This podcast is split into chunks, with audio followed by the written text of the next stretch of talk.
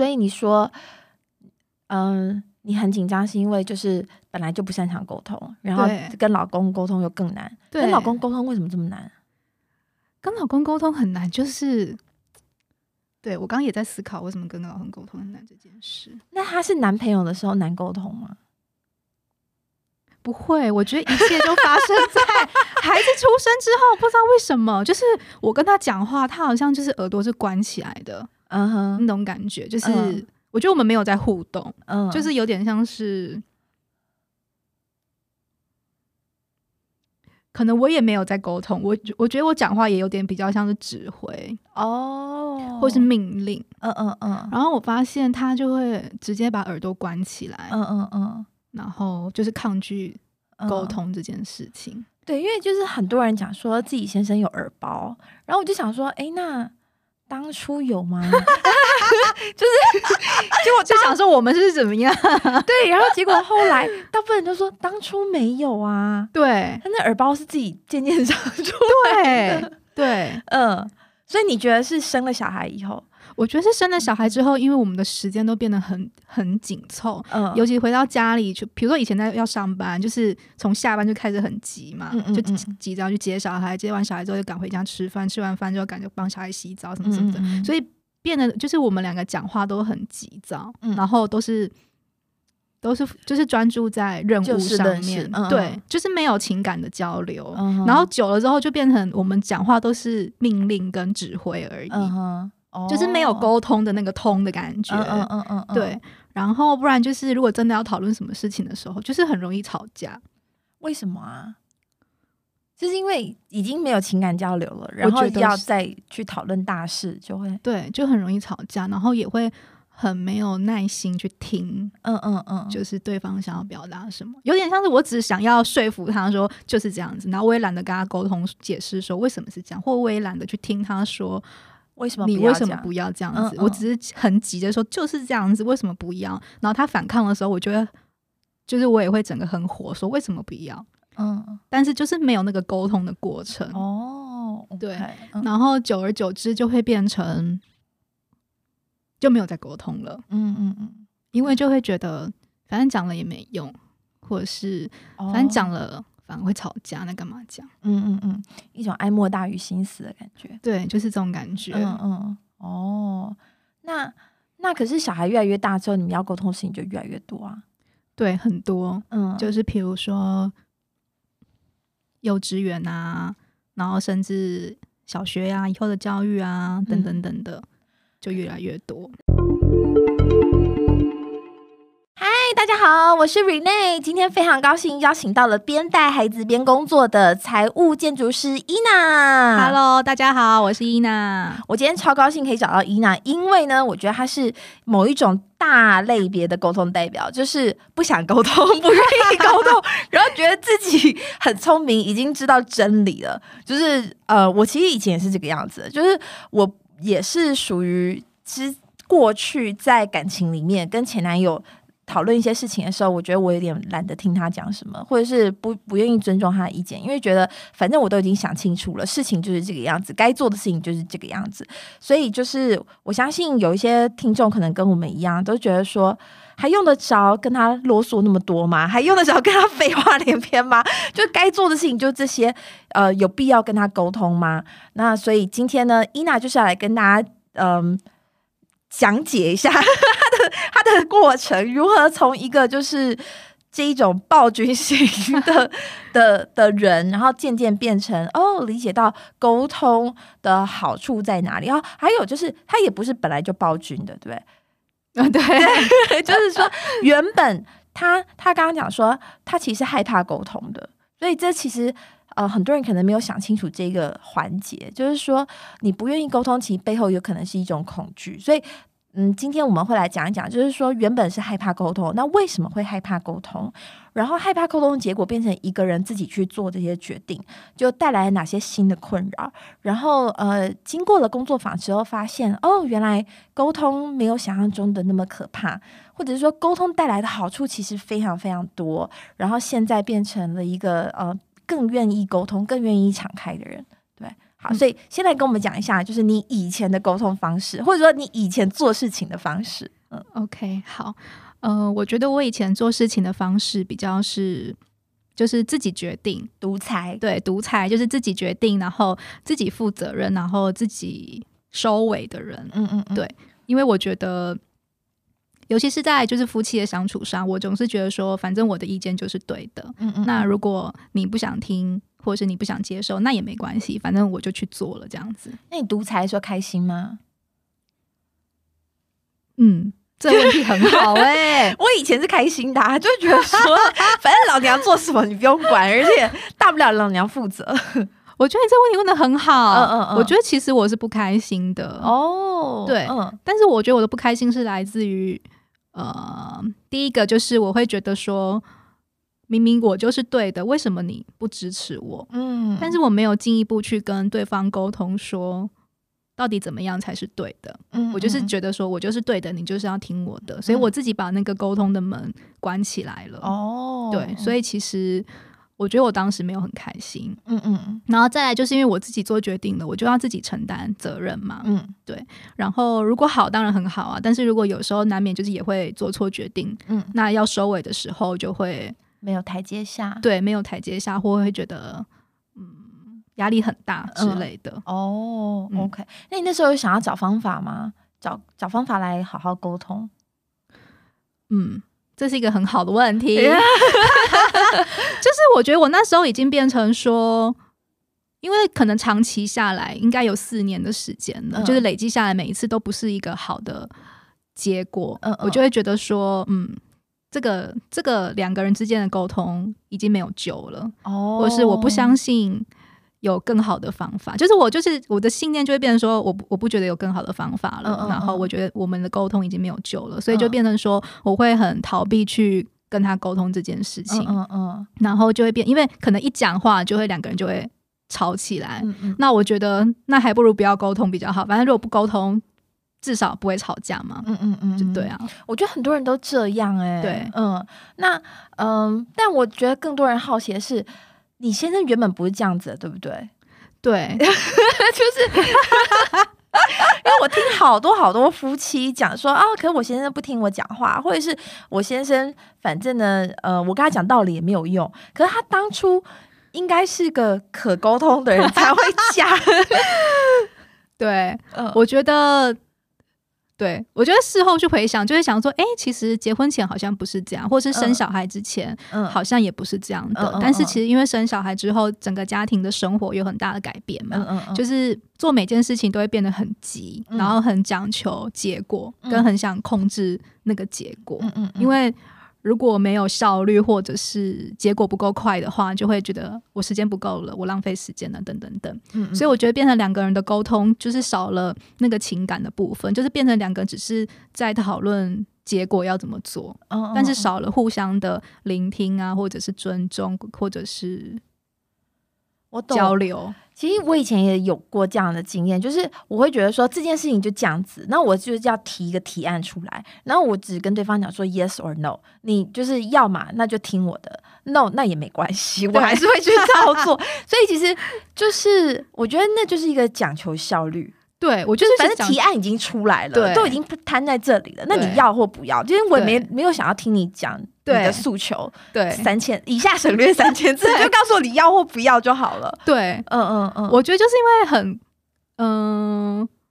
很很。很以自我为中心吧，可以这样子说哦就觉得反正我觉得这就是对的、啊。那如果你不听就算了，我也不想要听你的，因为我觉得你的就是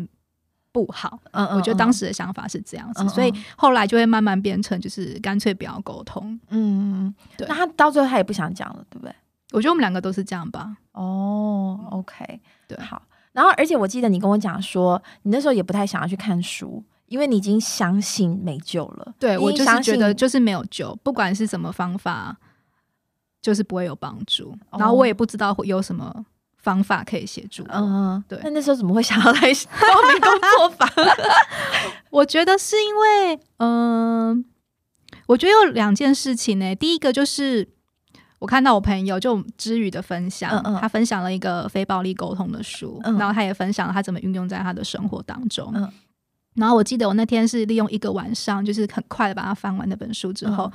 我就当场用在我跟我先生的沟通，哦。然后我就发现说，哎、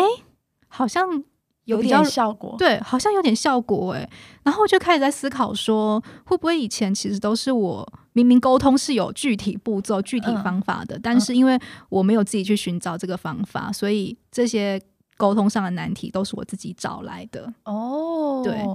你悟性很高哎、对，我就觉得天啊，这是我自找的啊、如果我嗯。早就知道说，原来沟通是有方法的、有步骤的，那其实我不用受这么多年的苦。嗯嗯嗯嗯，对，而且其实我后来回想，我觉得说，呃，我以前很常就是跟我的大老板有一些沟通上的问题，嗯然后后来回想，我才发现说，其实都是我自找的。哦，对然后后来就看到 Rene 有这个掌舵的沟通工作坊，我就嗯想说。那我就来学习看看，说到底沟通是不是有所谓的具体步骤嗯跟具体的就是架构可以遵循的？嗯嗯嗯，对。哦，然后就刚好我们的那个工作坊，其实就真的是一步一步来。对，因嗯为我觉得我比较我的学习方式比较是需要人家一步一步告诉我该怎么做，然后而且是有架构的嗯嗯嗯，方式，我会觉得说嗯很合理，然后我觉得我我可以看得到我的方向跟结果，嗯。我就会觉得说 OK 这个是一个可行的方式，我就可以愿意试试看。对啊，因为我我经常觉得，就是很多讲座他们是讲的一些嗯一定可行的心法，一些成功的经验。对。可是对我来讲，经常就是我坐在那边听，我都觉得很有道理。对那回到真实的处境里面，所以就觉得说，嗯，这个老师没讲到，就是 比如说，比如说被呛了，呃，他没有告诉我被呛了知道怎么办，或者是对方就是耳包出现的时候，嗯，所对以所以我觉得工作坊是一个，就是嗯、呃跟大家一起，我们刚进来的时候，每个人都带着自己的问题，对然后我们一步一步的去理清，就是说，实际上我们的问题根源到底是什么，然后我们自己想要的是什么。对，我觉得这是工作坊，我觉得设计流程上非常棒的地方，就是你要我们每个人都带着一个具体的问题，就不是一个假设性的问题，是真的我们现在面临的问题。嗯然后在那边大家可以一起讨论，然后一起分享，然后一起按着那个架构一步一步去解解这个难题，嗯然后最后我们就可以带着这个解决方案回去，真的去运用。嗯嗯，我觉得这是整个工作坊就是对我帮助最大的地方。嗯对，而且因为这个方法学起来之后，以后不管遇到什么沟通上的问题，自己都可以试着去帮自己解决，就不用依赖老师。对啊，嗯对。所以你那时候你想要跟你先生解决的是小孩教育的问题，对不对？对嗯我那时候想要解决的就是，呃，就是我觉得小孩快念小学了，所以我希望帮他找一个学校是可以协助他的天赋发展的学校。嗯嗯但是我我我自己觉得我不确定公立小学有没有办法，所以嗯应该是说我有这个恐惧。嗯可能是因为我自己的就是成长背景的关系，我对于体制内的教育没有那么的喜欢，嗯哼所以我就会很想很急着想要帮孩子找到一个我觉得比较好的学校。嗯。对那之前在选幼儿园的时候，因为你就是比较不沟通嘛，所以你自己选好了，你就去报名了，对不对？然后你自己承担那个责任。嗯，对，就是我之前就觉得孩子就是要上华德福的幼稚园，嗯所以我就自己帮他找了一个我觉得最棒的幼稚园，然后我就就是报名了，然后我也不管他的车程有多远，这样子、我就报了，然后。嗯，我先而且学费很贵。对学费不便宜，因为那真的是个很棒的学校。然后我先生也没有去参观，因为他就觉得说我决定就好了，嗯反正是我自己要带孩子去上学的嗯这样子，所以他就觉得什么事情都我自己决定，他就没有任何意见这样子。然后所以我就自己做决定了。然后但是因为车程真的太远，我每天去一趟就要五五十分钟到一个小时。哎，你我记得要换四班车。对，要换三四班车不一定。对，嗯然后刚开始我觉得，反正为了这么棒的学校，我可以撑一下吧。可是撑了一个月之后，我就觉得不行，就是我觉得我身心已经快要崩溃了。嗯嗯嗯，对，然后那时候我就觉得说，嗯，对我的确当初我自己一个人做这个决定，我做错了，我现在就是要自己承担这个后果。嗯嗯嗯，对然后我以前就是很爱面子的人，嗯对对，但是那一次就是我第一次，就是很好好的跟我先生说话，就是坦诚我做了这个错误的决策，导致这个结果。嗯然后我现在希望我们可以一起解决这个问题，看看可不可以找到我们三方，就是他、我跟小孩三方都最好的一个解决方式，这样子。然后我先生当下就是，我本来以为他会大骂我一顿，但没有，他就是小碎碎的念一句说：“当初跟你说太远了吧什么的。嗯然后对，但是他就他他也觉得 OK，就是如果不适合，那就赶快换学校。嗯然后我自己也有做准备，就是我就是联络了就是附近所有的幼稚园，然后把可可行的还有空额的幼稚园就是清单给他，然后问他愿不愿意一起去参观。然后他也很棒，就是他愿意请假跟我一起去参观。嗯嗯，所以我后来我们就一起选了，就是我们觉得当下最适合孩子的学校。对我觉得工作坊里面还有一个很棒的地方，就是因为每一个阶段我们都会请大家讲一讲你到目前的进展，对，然后你讲出来之后，别人就有机会可以提供你一些 feedback，因为每个人的沟通方式是不一样的嘛，对那大家会看到不一样的那几面。嗯然后呢，我印象很深刻，就是那时候工作坊里面的另外一个成员 Miffy 就有提到说，你呃你现在看到的这个决定，它固然是。在所有制度里面评比起来是最好的，可是呢，人生就不是直线，就是说你要从 A 点到 B 点，就直接划过去就可以。它其实就真的跟掌舵一样，你在现在这座岛要到下一座岛，中间有太多的变音了，比如说潮流啦，比如说风向啦，然后比如说多少的小石头，所以你选了一个嗯。摊开来看是最好的学制，但是在这过程当中，可能每一天，比如说你要换三四班车，那你稍微错过一班，你的压力就增加了。然后你在这过程当中，你碰到了不不友善的司机，你又碰到了不友善的乘客，或者是不友善的摩托车骑士，那你每天。孩子还没到学校的时候，你的那个怒气或是你的这个沮丧，就一直一直一直增，加。就已经满肚子火了。对，所以两个人其实是没有办法好好展开这一天的。所以就是你，嗯，我觉得很多人都会觉得说，哦，我不喜欢我现在的团队，我不喜欢我现在的职场。那我觉得老板瞎了，如你其实应该把老板拔掉，然后把我给升上去。就其实很多人会想要权力，就觉得说，当我拥有权力的时候，我可以做很多的事情。对可是其实。呃，事情没有像我们想要那么简单。比如说，像你，你就是独裁成性，就是就是你其实可以自己做主的。然后你先生也觉得说，那没关系，你做主了就尊重你的决定。然后反正你也愿意负责任。可是其实负责任是一件很辛苦的事情。对，真的很辛苦，因为那时候就变成，其实我每天通勤很累，但是我嗯回家不敢说，哦就是我只要一说，我先生可能就会说。按、你自己决定的啊、你自己要选那么远的学校，我当时就告诉你了。嗯嗯嗯对，嗯就是反而你只是想要，也不是他想要，也不是想要他帮我解决问题，可能只是想要一个情感的抒发而已。但是也没办法，对，也没办法。对，所以我觉得那时候就让我觉得说，嗯，一个人做决定，纵使我真的可以负责，但是那个压力跟感觉没有很好。嗯，对对，所以我们会讲说，每一段关系或每段旅程就是在掌舵。其实就是那个船上，如果你只是一个独裁者或是一个暴君，那你还是有很多船奴，大家会所有的帮你划，可你心情还是不好的。对，嗯对，，如果是可以好好沟通，然后呃掌舵之后，大家都认同这个方向，一起往前进，那会是更好的。嗯对。然后，对，没错，我我就是从那个事件之后，就是有这个感触。嗯然后，所以我在参加了这个工作坊之后，我也就是实地的运用在我跟我先生关于教育的沟通这件事。嗯嗯对，我你先讲。好好，就是我之前都不相信事情可以沟通嘛，嗯嗯嗯但是我觉得，因为在沟通坊里面学到的沟通架构，嗯就是我记得，我觉得我那天离开最大的差别就是去之前，我觉得哦，我没办法跟这个人沟通了。嗯可是结束之后，我是有信心的。我就是，我就觉得说，诶，如果这套方法真的有用，不可能别人有用我没用吧？对我就觉得，只要我有行动去运用它，它一定会在我的生活里面产生一些影响跟改变，这样子。嗯然后我觉得很巧，就是上完那个沟通工作坊的那个周末，就我先生就突然传了一篇文章给我看，嗯然后那篇文章是一个爸爸带的三个孩子自己在家自学嗯这样子。然后我先生很少传自学的文章给我看，因为他以前只要听到哦，我想要考虑让孩子自学，他就会直接否定，他就会嗯觉得说。上那个公立学校就好啦，又便宜又离家近，干嘛就是考虑别的选择？这样，嗯他就会直接就是终止了这个对话。所以他那天传那个文章给我之后，一开始我没有在，我没有想看，对，然后后来他就一直叫我看，我就打开看，然后他就跟我说。呃，你看吧，这是一个爸爸，他带着三个小孩在家自学，然后他就说，但是我们家不可能啦，嗯哼然后以前我就知道听到他说，但是我们家不可能啦，我就会整个就是暴怒，我就会想说，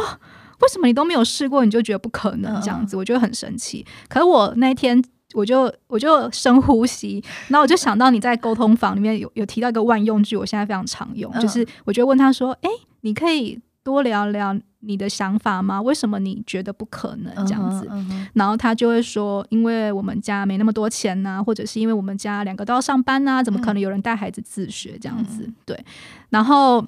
所以，我的我就理解他的想法，对，但是我就先不去看那些障碍，我就问他说：“哎，那你可以多聊聊，你觉得小孩在家自学的看法吗？你觉得这个是一个好的方式吗？这样子，对。”然后他就跟我说，他觉得很棒啊，他觉得，呃，如果孩子可以在家自学，当然很好啊，对。但是我们家没办法啦。对他还是又提到这句话这样子，但至少就他的多聊聊，就会让我知道说，哦，原来他也认同这个方向，只是他会担心害怕我们家没有办法这样子。对，那我就知道他的想法，我就进一步就去跟他说。那我们先不要管我们有没有办法嘛，至少我们先去看看，说到底在家自学，或者是比如说自学团体是怎么样的一个方式，然后会不会，嗯，小孩子到底喜不喜欢，然后到底可不可行，然后我们再来看看我们自己到底有没有办法。嗯嗯，对。但至少我们先去把那些选择的选项找出来，这样。然后他听了之后就跟我说：“好啊，那你去找找看啊。”这样子，对。但是那整个谈完的。对话就是非常鼓舞我，因为我先生他就从本来就是非常抗拒体制外教育，他觉得反正就上公立小学就好了，然后变成他愿意也打开了去他的选择的范围，去看看说有没有更好的选项。对啊，我觉得不但很鼓舞你，其实我们也是，因为因为我觉得就是我们认识的这段期间以来，我的印象里面一直都是他觉得公立小学就很好了，对，而且他觉得说我们都是这样长大的，对，嗯，我们现在也没有走歪掉啊，对，嗯，所以我印象中就是他对于体制外是完全不感兴趣的，对，但是现在会变成说他其实感兴趣，只是他的他在意的是预算，对，嗯，他在意的是花费，那这个就是可以解决的。对，我觉得这是有机会可以解决的。嗯嗯嗯嗯，对对啊，我觉得超棒的。我也是，我自己也觉得超感动的。嗯，其实，在工作坊里面呢，我们有一张投影片专门就在讲这个，就在讲你如果学会倾听的话，你就可以扩大你的观点。因为原本你的观点可能会觉得说，嗯，体制内就是被压抑，就是填压。嗯，体制外就是自由，就是天赋可以得到发挥，但是就是要很多钱。对。然后可能你跟先生在这件事情上面就完全没有一个。妥协，或者是完全没得商量。对，嗯嗯嗯。但是扩大了观点之后，你就发现说，哦，其实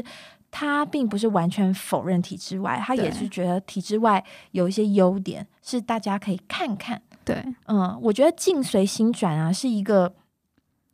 一些比较固执的人刚开始没有办法接受的事情。对，就是 就是我，我也是，我也是，我也是，就会觉得说，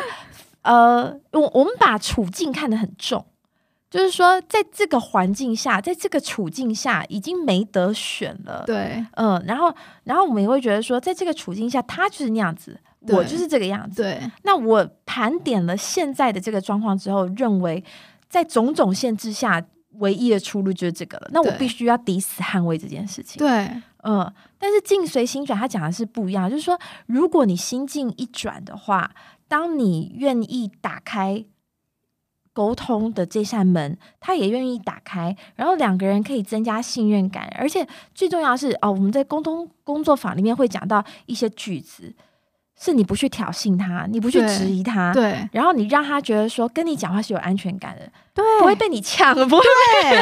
我觉得这个真的对我帮助很大，嗯，就是我以前很爱呛人，对，就是以前就觉得哦，你不要再说了，反正我才是对的那种感觉，嗯，对。可是我觉得在就是工作坊里面学到的万用句，比如说多聊聊、多说说，嗯这个我觉得对我的帮助真的很大。嗯嗯嗯，对，因为像我以前跟先生沟通，我就会觉得说，那反正就是 A 啊，为什么你不要？我觉得很生气。然后他可能也会说啊，反正就是 B 呀，为什么你听不懂呢？嗯嗯嗯，就是我们两个就在 A、B 之间争执。嗯，可是多了这个万用句，比如说多聊聊、多说说之后，就会让我去。真的可以去听到他心里的想法之后，然后也可以回过头来去思考我的需求跟我们的方向之后，就反而就会多了 C 呀、D 呀其他的选项出来。嗯嗯，对，对啊，我觉得其实这个就是真正谈判的用意。谈判用意是要满足你的需求跟他的需求，嗯，那并不见得是你要的那个产品。对，嗯，有的时候你得到了你要的结果，结果其实更难过。就比如，比如说，比如说你用呃权力，或者你用家里面的权威，对，你得到了你原本报名的那个华德福幼稚园，可是，在执行的过程当中，你就觉得说，哎，这个报名了这间学校，并没有带来你原本梦幻当中的那个美好生活。对，真的，嗯嗯，那其实你要的是一个美好的生活，对，嗯，而不是就是千辛万苦的跑去那间学校，然后累死自己。没错，没错，对，所以其实沟通的过程当中，我们就是在开发这些选项，开发这些资讯，然后越了解你底层的需求，你做出来的这个提案就会越接近你要的。嗯嗯，我觉得这个真的是就是在沟通工作坊里面可以一步一步学到的东西。嗯嗯嗯。然后你还有其他例子可以讲，对不对？哦，我原本的信念是说，呃，为什么都是我要改变？对对对为什么都是我？要去学习？比如说嗯夫妻相处啊，夫妻沟通这个，对。嗯嗯所以刚开始我会很执着，觉得为什么都是我，为什么都就不是你这样子？嗯嗯嗯对，所以刚开始我可能会跟他讲说，哎，那你要不要去看书，或者是你要不要去找谁谁谁聊一聊？因为嗯我就觉得都是你的问题，我没有问题。对，嗯然后后来是，呃，我后来就是呃，从去年开始，就是我开始上静心冥想的，就是光的课程，嗯然后再加上我看到身边的一些朋友，他们从自己的改变，就是引发了就是整个家庭氛围的也的改变，嗯对，然后会让我开始去。想说去试试看，说，诶，反正别人我没有办法控制，我能控制的就只有我自己。嗯，对，所以我就想说，好吧，那反正如果让整个家庭和谐，让沟通顺畅是我要的目标的话，那我就放下我的执着，说一定要是你去改变，或者是我要改变，嗯就是先从我自己开始试试看这样子。对哦那我发现说，真的就是一旦我放下那个抗拒，跟我觉得啊，就是只有我才是对的的这种执着之后，我发现整个沟通的那个感觉通道就是打开了，嗯然后就是不会像以前就是。只要一讲话，好像就是两个人就是发火那种感觉，哦就反而可以好好的去互相聆听，然后去看看说，那我们到底怎么样可以一起改、一起改变或一起解决这个问题？嗯，对嗯，我觉得有一种情况是，呃，可能你真的一直都是对的，但如果是这个样子的话，那对方认为你都是对的，也胜过你强迫他，对，嗯，因为强迫别人，别人就会不心爽怀不满对，就不爽。嗯，他就在等机会，他就在等着在旁边说：“你看吧，你看吧。对，迟早有一天 你会发现你是不对。对我，我觉得这个呃，你刚刚讲到好几个重点，一个就是说为什么都是我要改变，或是为什么我要去上课。其实有很多太太帮她先生报名我们的工作坊，那先生真的愿意参加吗？先生愿意，因为哦，为什么呢？太太跟他讲说，你你如果去的话，你可以解决职场问题。哦，就是我我碰到的情况都是说，先生在靠北，就是说哦，我们部门主管怎样怎样笨手，哦然后，然后我们的同事怎样怎样的没担当什么的，然后太太就说哦，那。呃，这边有这样子的一个工作坊，然后很多人都是带职场问题去解决的。可是因为我们每一场呢，就是有人是带职场问题来，有的人是带家庭问题来，比如说亲子，亲子又包括了有的人是不知道怎么跟小孩沟通，有的人是被长辈情绪勒索，对。然后就还有伴侣之间，比如说不知道怎么谈钱啊，不知道怎么规划未来啊这种的，所以呃，但我觉得万变不离其宗啦，就是最主要沟通的核心都还是在你要很了解自己的需求是什么，然后再来呢，就是大家最想要的沟通，已经不是呃我讲我的，你讲你的，然后厮杀，对，然后在一个竖线上面，就说哦，我如何前进，然后如何让让他呃如何逼退对方等等。现在大家最想要沟通都是我一开口你就一直点头。但其实现在新的沟通书都会讲说一击必杀啦，嗯然后或者说一开口对方就一点头，对，一开口对方就点头，一开口对方就成交这种的。可这个要怎么办到呢？其实就是你要在开口之前很认真的听，你要收集到很多的情报，对然后呢，你用这些情报去组织你的提案。那当然，你一开口，对方就会点头了嘛。所以其实我非常多的先生是拿职场的问题来讨论，那我也解啊，就是说在过程当中，我也帮他解决职场的问题。可是他到某一步之后，就会发现说，哇，这是我素来沟通的问题。他会发现，就是说，这不只是我我职场之所以会有这些问题，其实是因为我一直没有去问我的内心，我到底要什么之类的。对。那他就会发现说，哎，那其实这一套我也可以拿来家里面用，哎，我也可以拿来倾听我太太的想法，我也可以拿来倾听我小孩的心声。天哪，这这些太太好聪明哦！对，所以，所以我碰到就是说，如果你的问题是说，为什么都要我去学？对，哦，不一定哦，你也，你也，你也可以让先生。来学，或者是说让先生来改变，那你不一定要跟他讲说，你都不会跟我沟通，你去上上课好不好？对，我觉得这样，如果是我，就是一个 NG 的沟通。对，因为我看过很多其他讲座里面被太太压来上课的，比如说像那个正向教养的课啦，讲亲子沟通的课啦，很多爸爸都是直接剪断网路线，直接把电动拿去送人。就是他不知道怎么样叫小孩不要再打电动了哦，那他就用这种很粗暴的方法嘛，那其实没有用，因为小孩就会变成说，那我去同学家打，对，他就更反抗。对，所以我看很多呃太太叫先生去上这些课，可是如果不是他真心想上，他人在那，但他一直划手机，对，那等于也没有用。对，所以呃，我的工作坊里面有些先生是被太太介绍来的，但是他们都是。以为自己要处理别的事情，好高招哦！对，所以一个是这个，就是说你还是可以由形式上面去解决。嗯，那另外一个呢，就是呃，如果你要他发自内心的觉得说，哦，我也想要用沟通来处理这件事情的话。其实太太是可以，就是以身作则给他看，就是说我自从看了这本书，或者是我自从那天去了这一趟之后，哎，我比较愿意听听你的看法。哎，我们其实，在工作坊里面有讲到，你听归听，你没有要接受啊。对，嗯，这是一个我觉得一般人在倾听的时候，跟情报人员在倾听的时候最大的差异。对，就我这套沟通方法有很大一部分是跟情报人员学的嘛，那我就发现他们即便是。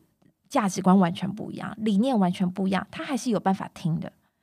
因为他有办法在心里面讲说：“我听，我就是为了要收集情报。哦，我没有要完全接收你的价值观，我没有要被你洗脑。”很多人其实是一种害怕，对我觉得很多人就是觉得我就是听了，我就要听你的话。就接受你的话，所以我不想听。对对对，然后所以他讲一句，你就要回三句；他讲一句，你就要回三句。可是这种情况下，对方就会觉得说，我讲也没有用，你有没有打算要听？我觉得这个人就封超好的。嗯，对对，所以我们会讲，就是说你听归听，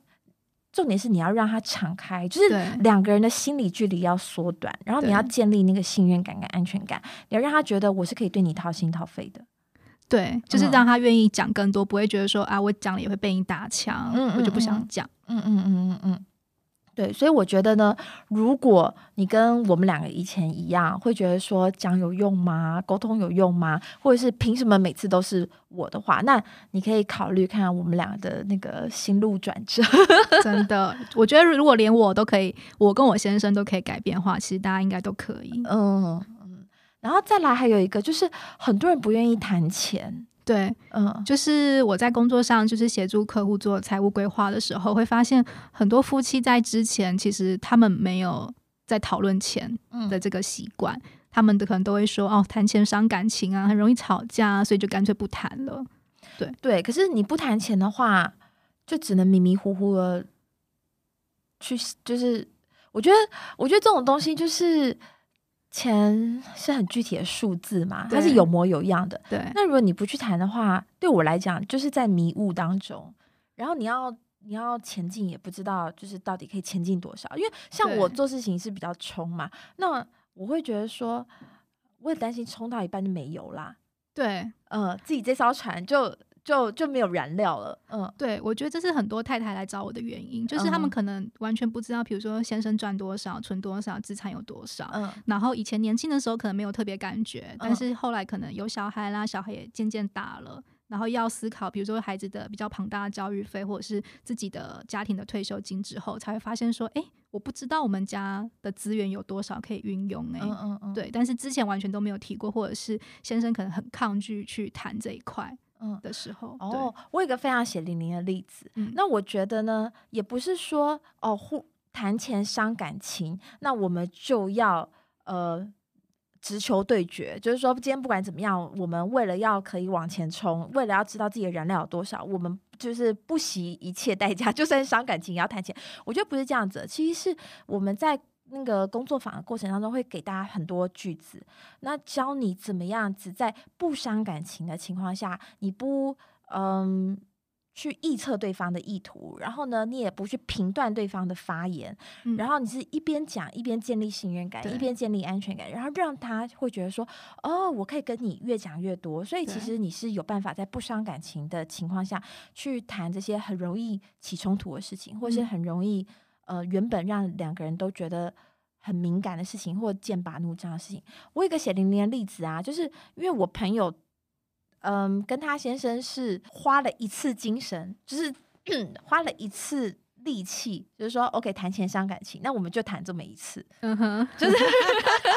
我们我们就来摊牌，就是说你有多少，我有多少，然后以后我们的开销要怎么样负担。嗯哼，那确实那一次就是有点喜，就是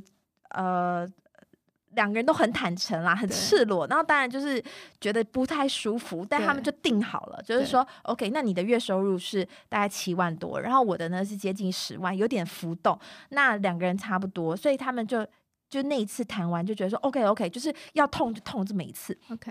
然后接下来呢，就说好，那两个人差不多，因此他们有两个小孩，那保姆费就各出一半，嗯然后保险的费用也各出一半，这是大条的。然后呢，我朋友想要做一些事情比较小的开销，他先生没有很支持，他就是说那我自己来，比如说小孩如果要上才艺课，他就自己来。对，然后呃，他先生也很妙，他先生是一个美国公司在台湾唯一的业务代表，他们可能业务就是很单纯，并不多，然后客户就是熟的就那几个，所以就是一个人就 OK 了。那他先生每一年要回美国总公司去开会，先生是不鼓励小孩出国旅游的，就觉得说花那钱干嘛？嗯就是出国的钱这么大条，然后小孩也不记得，嗯，然后对他们来讲，他也不觉得说什么，就是从小出国旅游就可以培养世界观或什么，他也不相信这些东西，所以他就觉得说，我们如果要带小孩出国，就用那一次机会，嗯。所以他每一年要回美国总公司，这是一趟差旅嘛，那太太就要设法把它变成一个家族旅游，对，然后先生明明就是机票钱。跟差旅费都是公司出喽对，但他是不会去付太太跟两个小孩的机票钱的，因为他觉得是你们自己爱跟，所以呢，就是我同学就还要自己就是准备他跟两个小孩的的机票钱，跟一路上就租车啊，然后吃东西啊，干嘛干嘛的，啊，一直到有一年，呃，美国总公司说我们台湾的分公司要收掉了，嗯，呃，因为大部分的业务第一个窗口都很熟了，然后要下订单、要出货的也全部都已经数位化了，所以我们就是就是，反正我们公司要收掉了，也没有要再继续用你了。嗯哼，那他先生就是很难过，但也没办法，这已经成定局了。而此时他就跟公司讲说：“哦，那既然要收掉，我太太是律师，那不然最后清算结算这件事情就由他来负责吧。嗯殊不知给自己捅了一个天大的篓子，就是这个太太一看到账目才晓得先生隐瞒收入了很久，那时候小孩都要上小学了。哇塞，嗯，就是从他们交往以来，他一直隐瞒他的收入。他底薪是七万没有错，但他有业绩奖金的从来没讲。所以他说，当他发现的时候，他其实月收入是呃，他只有他就谎报了三倍，太太应该气炸了，气炸了。然后就问他说：“这笔钱你到底花到哪里去了？”那也不嫖不赌，也没有小三，这笔钱到底去哪了呢？拿给妈妈了。天哪！也就是这律师的婆婆。那婆婆到底拿这钱去干嘛呢？地下吸金组织全部吸走了，天哪，他这个就要崩溃，就觉得说，你原本可以好好栽培小孩的，就是小孩如果要学什么、要玩什么，或者是要累积一些家庭的回忆，都可以做的。然后结果你在我这边哀穷，然后其实你有三倍对。的开销，就通通拿去地下吸金组织，大家就觉得说，这不只是你决策问题，这两个人价值观完全的差异，就是，你没有想过小孩小的时候需要什么，你就一直想说这笔钱我要把它留下、留下、留下来，然后我要穷养，所以我会觉得说，哇，他们当时就是这件事情爆发的时候，就差点要离婚哎、嗯，因为它是一个价值观南辕北辙的差异。真的，嗯，那我就我就去想说，哇，这先生为什么？也就是说，他原本是个月收入都超过二十万的人，他为什么要这么辛苦的挨穷挨了七八年呢？现在小孩都要上小学了，就对他来讲也不容易吧？真的哎，就你如果其实是有二十万可以花的人，他也没花，就是给妈妈，他也没花，对。那我觉得对他来讲，他也是战战兢兢的过这七八年对，他也有好多好多谎要圆啊。对，真的嗯很辛苦哎，对，所以我会觉得说，两个人怎么会没有信任感到这种程度呢？其实就是呃，平常你在沟通的时候，就可以去利用日常的对话，对就去建立一些信任感跟安全感，然后渐渐。我觉得他先生一定是觉得说，如果我让你知道我有二十万的话，你可能会觉得我们每半年要出国一趟，或者是什么之类类的，，或者是先生可能很担心，嗯，这笔钱如果就让他去报名这些才艺课，或者是就安排这些家族旅行就没了，对他可能就觉得没老本。对，我觉得就是那个钱是一个安全感，自己的安全感，嗯嗯嗯，对啊。可是那怎么样把这些东西都摊开来讲？就是说，今天不是这笔钱，呃，太太要怎么花，或者是我不让太太怎么花的问题，而是钱到底对你来讲代表了什么？对，我觉得对你提到价值观很棒，就是嗯。我们在协助夫妻做财务规划的时候，嗯第一步就是让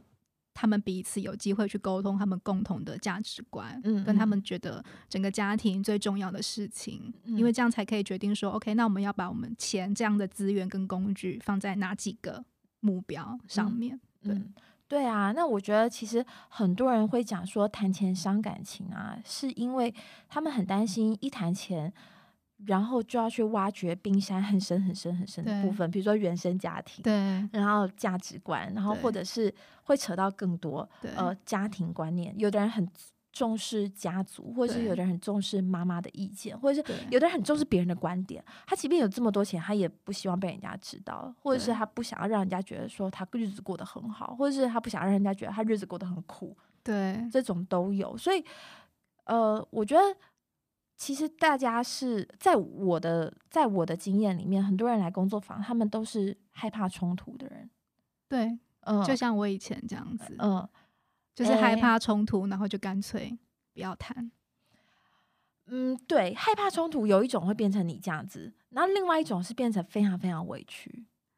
对他太害怕冲突了，因此他都一直接受别人的安排。哦，对我以前也是啊，你以前也是吗？对啊 我觉得就这个过程，就是你害怕害怕冲突久了，你就会变成，因为我不敢讲出我想要的东西，嗯所以我就会变成顺着别人。嗯哼，可是顺着别人，那又不是我想要的、啊，所以我就会处在一个很委屈，但是我又不敢讲的那个状态，哦然后会一直累积，等等到有一天爆炸开来了。嗯。对，哦，可是我觉得，如果是你先生，他应该很难想象的，就是说，哇，你都已经独裁了，然后我都已经把 我都已经把决定权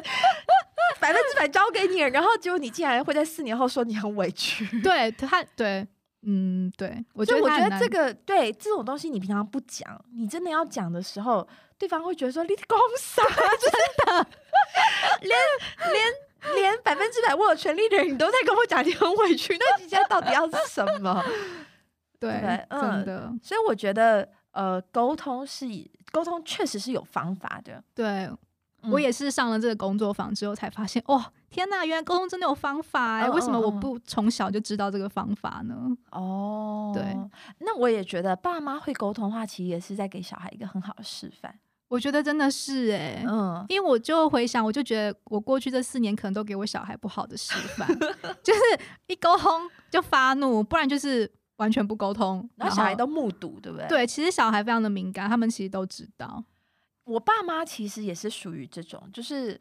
呃自。就是我爸妈划分权力界限，哪些事情我做主就好，哪些事情我爸做主就好。那偶尔有就是重叠的时候，就是一触即发的时候。然后我觉得小孩很聪明，像我啦，就我就很清楚知道这件事情要去找我爸，那件事情要去找我。所以小孩真的都很聪明。对，我觉得双头马车下面那个马都很聪明，真的都知道什么生存的方式。对对。然后我觉得进到职场之后，我也很擅长这一招啊。然后我就觉得说。我就觉得跟我同辈的人很笨，就是这件事你干嘛去跟老板讲？这件事你去跟 老板娘讲不就好了吗？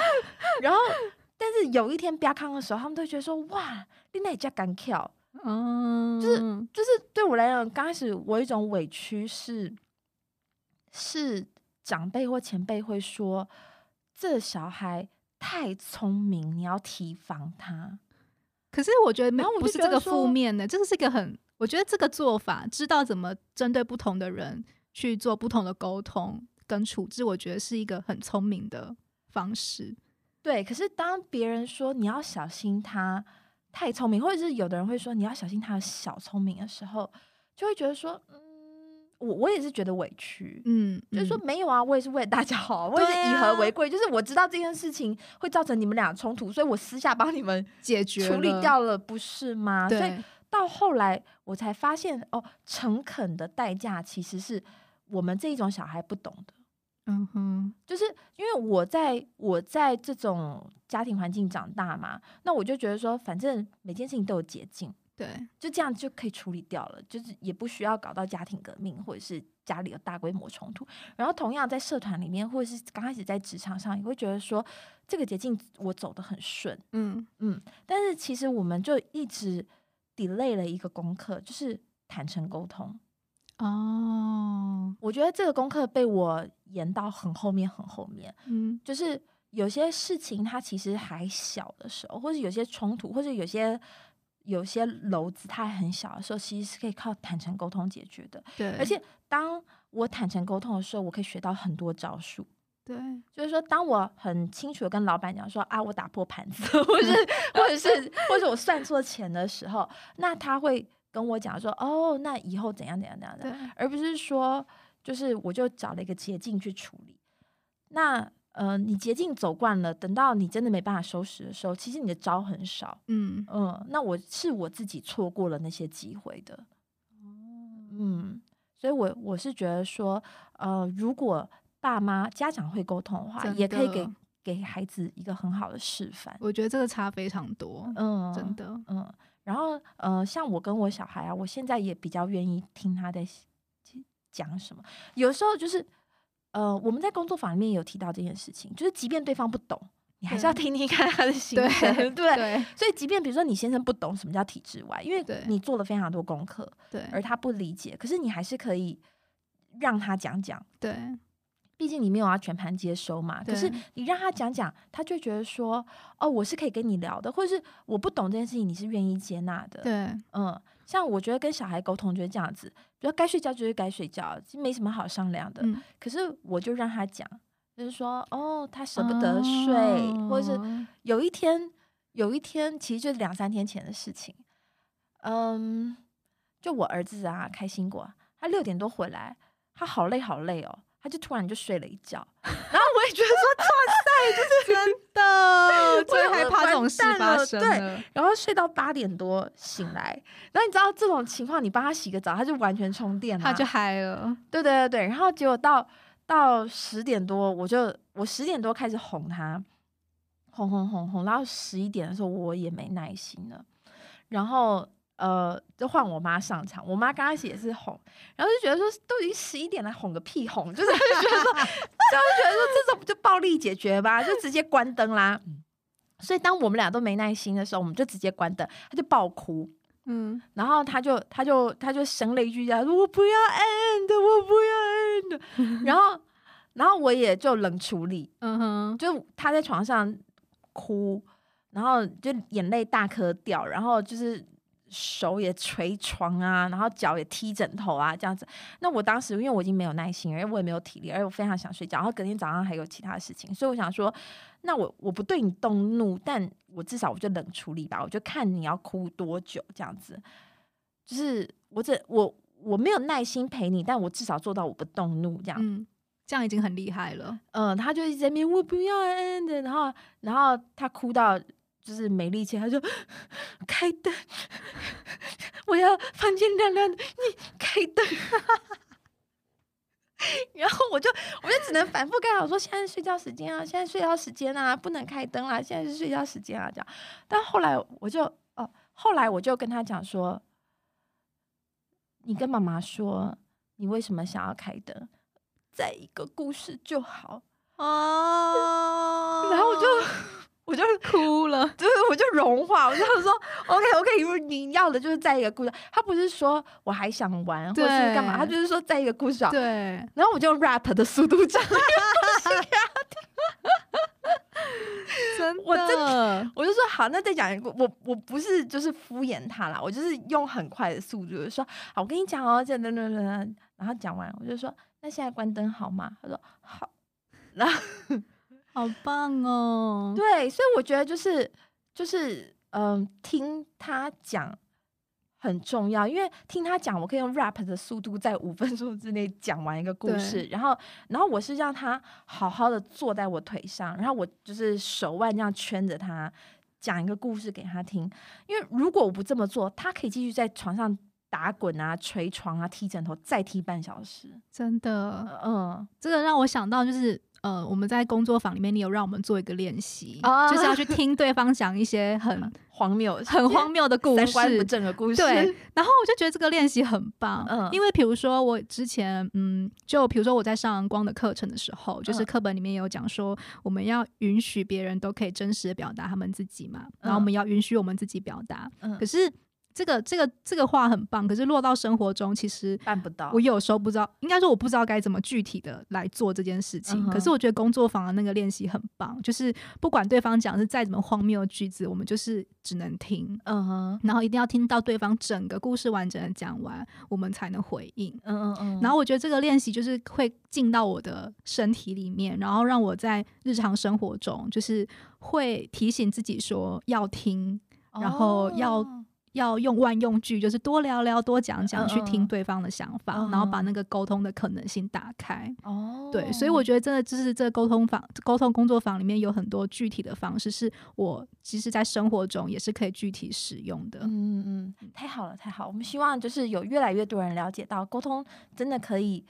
不伤感情，真的，嗯嗯，真的。然后也呃不伤自尊，就是真，很多人也不要让自己委屈，对，因为很多人刚开始会以为说委婉的沟通是不是就是委屈自己，对对对牺牲对自己对，对，但是其实真的是有方法可以不伤感情，然后不也不伤自己的自尊的。对。然后接下，来我们十二月十九号还会有一场，是因为就是伊娜的提议，她说很多夫妻真的不知道怎么开始谈钱这件事情，所以如果呃大家也有这个困扰的话，不一定是夫妻，伴侣也可以，或情侣也可以。就是其实我觉得情侣先开始谈钱很重要。对，真的很重要，但是我以前都不知道。你讲到一个重点，以前嗯我要结婚之前，公司的姐姐们都会告诉我说：“你有没有跟你的就是未婚夫讨论钱要怎么分配？”嗯，然后那时候我还很天真，我就想说，为什么要谈这件事情？所以我也没有去谈。哦，如果是我，我就想说不想谈了就结不成，先结再说。但是我现在回想起来，我就觉得哦，不愧是前辈们的提醒。嗯，对对啊，我觉得情侣就是可以先学，对，那你就会知道说，哦，我们怎么样来谈这件事情，然后你也会知道对方是不是真的能够跟你一起走下去的人。对你讲的很棒。嗯嗯嗯，对，所以十二月十九我们还有一场工作坊。那在这个工作坊里面，但我们还是欢迎大家都来。如果你有职场困扰、亲子沟通困扰，你可以都来。但我们会多花一点时间去讲一下，就是如果是伴侣之间要谈钱的话，要怎么谈。然后，如果你们有根深蒂固价值观的差异的话，要怎么样子，嗯，好好的来掌舵，然后来面对这一切。就是假设。不理了。那你们还是要在同一艘船上的话，那怎么样让这艘船可以顺顺的走下去？嗯嗯今天非常谢谢边带工作，哎，不是边带小孩边工作的财务建筑师伊娜来跟我们分享你的经验，谢谢，拜拜，拜拜。